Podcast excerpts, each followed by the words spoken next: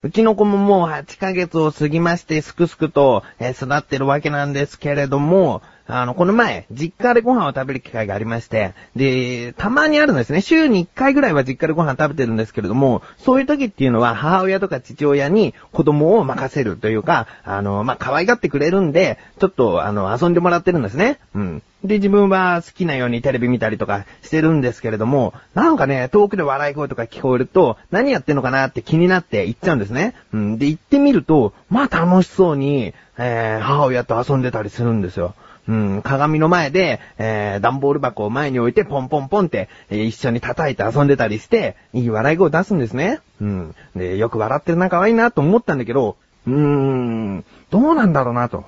これぞ育て方ってことで、例えばおもちゃで一人で遊ばせるっていうのは、寡黙な人になる。まあ、いい方かどうかわからないけれども、何かをこう自分の力だけで考えたりとかする力が身につくと思うんですね。一人でおもちゃで遊ぶってことは。で、誰かと一緒に遊ぶ、母親と遊ぶ、自分と遊ぶ、えー、神さんと遊ぶ、そういうことをするっていうのは、あのー笑い合うっていうことができる。人とのコミュニケーションが上手くなるような気がするんですね。うん。だからこれはいいバランスで育てるっていうのは、またその平均っていうのを取るだけになっちゃって、それがいいのかどうかもわからないし、一人で遊ばせるだけっていうのはもちろんダメかなと思う。うん、寂しがっちゃうと思うし、ダメかなと思うんだよね。うん。で、逆に、一緒に常に抱っこしてあげたり、常に遊んであげたりするっていうのも、なんかダメな気がする。だからその中間を取って育てていくことがいいのかもしれないけども、うーん、難しいよね。育て方だよね。ちょっと若干集中力が身につく、一人で考える力を強く育てたいなと思ったら、そっち寄りになった方がいいんじゃないかとか、いろいろ考えてしまいますね。なんか、もう0歳の頃から性格っていうのはどんどんどんどん作られてるって言いますし、かといって人間にはパラメーターみたいなのはないから、難しいんだよね。もともと性格っていうのは決まってるのかもしれないしね。うーん。まあ、じっくりその辺は子供が育っていくと同時に自分も考えさせられながら育っていくのかな。えー、結果論になっちゃうね。自分の子供はこういう子供に育ちましたっていう、その、正解の子供なんていないから、きっと育ちきった子供が自分の中で正解と認めなくちゃいけないから、あーなんとかやっていきたいなと思う、そんな自分がお送りします。菊池翔のなだらか向上心。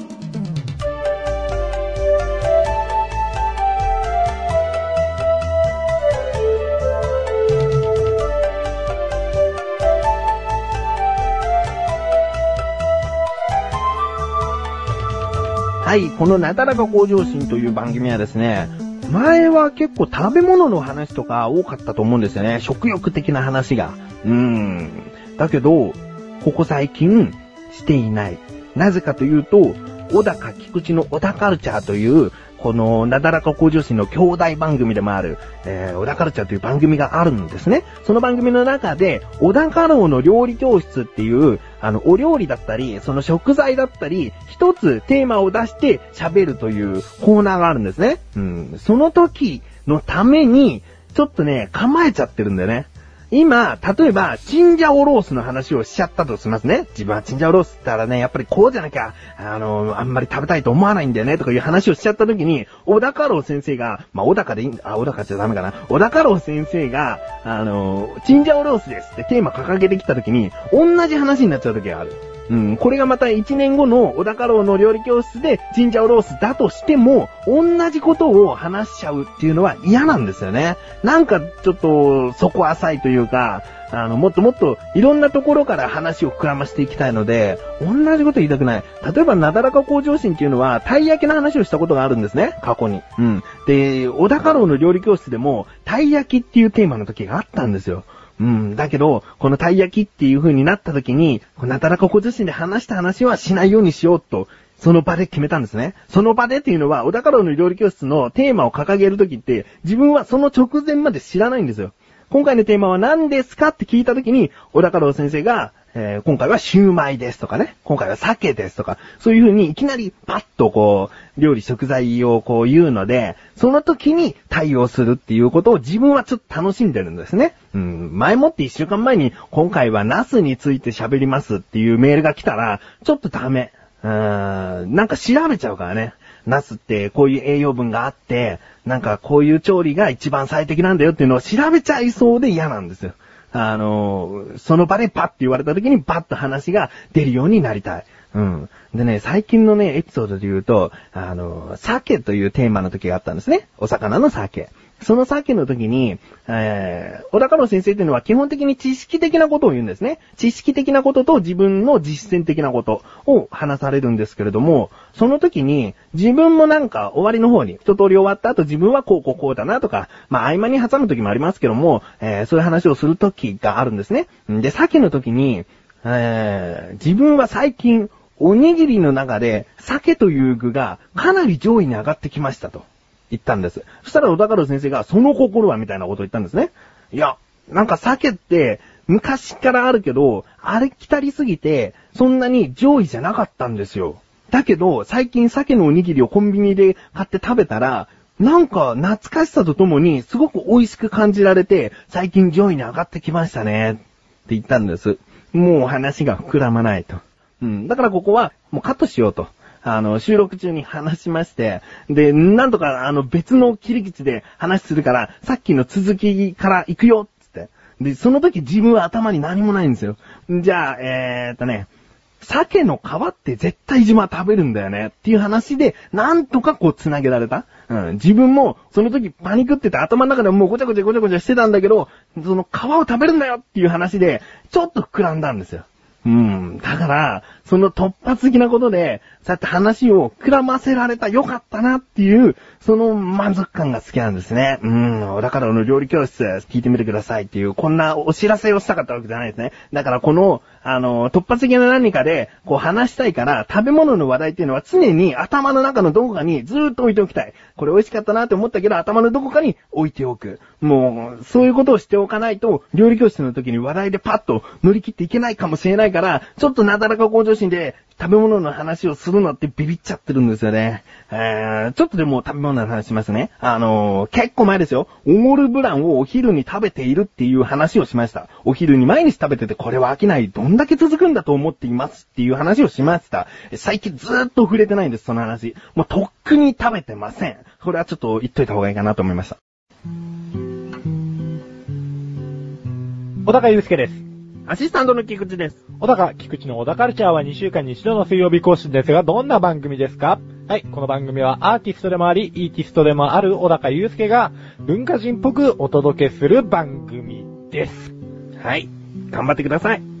ぜひ聞いてください。はい、頑張ってください。さようだかはい、ということで今回もメールが届いております。それではコーナーに参りましょう。自力80%。このコーナーでは日常にある様々な疑問や質問に対して自分で調べ自分で解決していくコーナーでもあり、リスナーの方からのご相談やお悩み解決していくというコーナーでーす。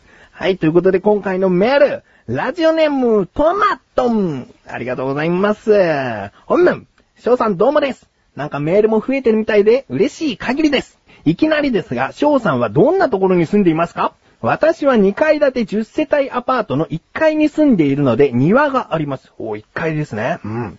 野良猫が来たりとかします。この頃は子猫が生まれたらしく、子猫連れの親猫がベランダを通ります。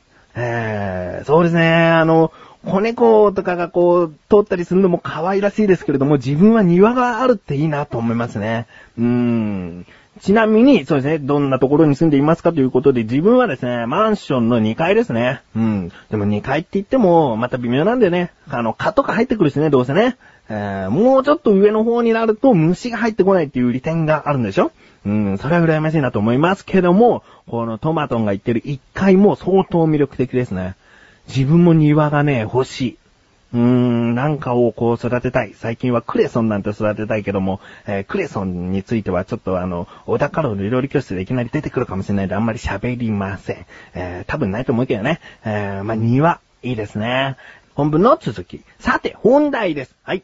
管理費を払っているので雑草は飼ってくれるのですが、庭ですね。うん。木は抜いてくれません。うん。大きさは1メートルかけ1メートルぐらいです。枝までは枯れるのですが、また枝が伸びて葉が出ます。引っこ抜くにはかなりの力がいるので無理です。安全な方法でどうやったら成長を止められますか？教えて翔さん。ということですね。それでは参りましょう。今回の疑問。庭にある木の成長はどうやったら止められるの？ですね。調べてきました。ここからが答え。というよりも今回は、えー、こちらはね、疑問というよりご相談という方のカテゴリーでお答えしていきたいなと思います。いいですかね。えー、この成長を止める方法というのは確かにあるんです。うん。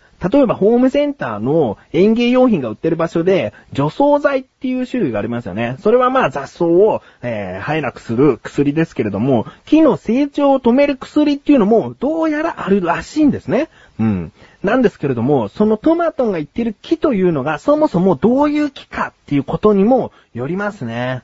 うーん、今1メートルかけ1メートル。これが成長しても、まあ枝がわーっと伸びるだけで、まあ行っても2メートル、行ってほんと3メートルぐらいにしかなりませんよっていうものだったら、そこまでしなくていいと思うんですね。うん。自分としてはですね、自分も実家には、あの、門から玄関まで植物がバッと生えてるんですね。うん。だけど、もう、両親しか住んでいない、手入れもちょっと大変だからっつんで、あのー結構バサバサ切ると切っちゃいますね。葉が一本もないぐらい、こう、枝を切っていっちゃいます。うん、まっすぐのその、太い真ん中の幹だけを残してってわけじゃないですけれども、その、ほとんどもう葉っぱはとりあえず落とす。で、枝もなるべく切るっていうやり方で、もう一年中冬みたいな景色ですけれども、最近はそうしてましたね。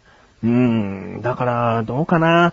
トマトンがどういう風にその木を思っているかによると思うんですよ。その木を枯らしてしまっていいのか。枯らしてしまっていいんだったら薬を使ったりだとかそういうことをした方がいいと思うんですけれども、1メートルかけ1メートルだったら、まず、名前をつけてですね、その木に、木に対して名前をつけて、自分の好きなように飼ってあげる。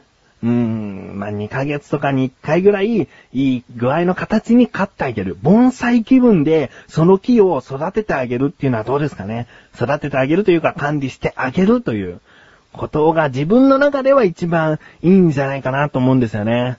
えーやっぱりね、薬を撒いたりだとか、その、自分の実家の木はもうかわいそうな感じになっちゃってるんですよ。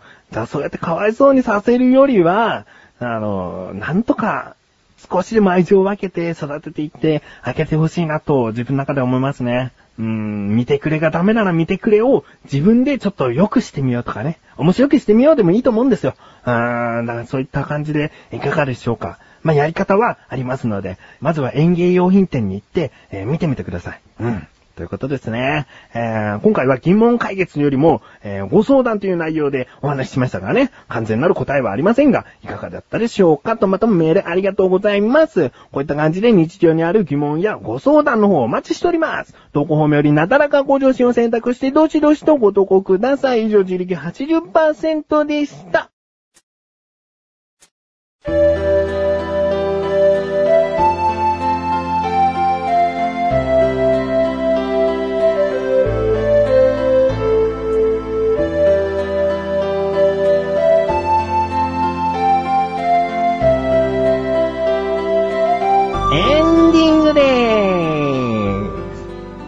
今回フリートークのエンディングでオールブラン、まあ、ブランサンドって言ってたかな、えーそれを毎日お昼は食べていて、えーそれが飽きないんだよと。いろんな味があって飽きないし、歯応えがあって飽きないんだよって話をしてました。うーん、どれぐらいで飽きたかなもう3ヶ月前に飽きてましたね、きっとね。えーだけど、こういう番組やってるとね、なかなか言えないの。あのーもう飽きました。飽きないんだよな、つっといて、もう飽きましたっていう話をするのは、ちょっとね、あの、怖いんだよね。あのー今回メールをくれたトマトなんかは、一緒にダイエットしましょうなんつうメールをその後にくれたもんで、あのーもしトマトが起きるの時に、まだブランサンド食べていて、一緒にダイエットしてるしな、やめるわけにはいかないなっていうつもりで今いらっしゃってたら申し訳ありませんね。本当に申し訳ないんですけども、3ヶ月前にやめてますんで、あのやめたかったら一緒にやめませんか？あーブランサンドね、えーいけると思ったんだけどな。やっぱりダメだった。うん。で、案の定ちょっとブクブクしてきたな。肉ブクでしてきたな。冬に備えてだな。ということで、なだらか向上心は毎週水曜日更新でございます。それではまた次回。お相手は菊池翔でした。メガネたまにでもあるよ。肉ブクでもあるよ。お疲れ様でーす。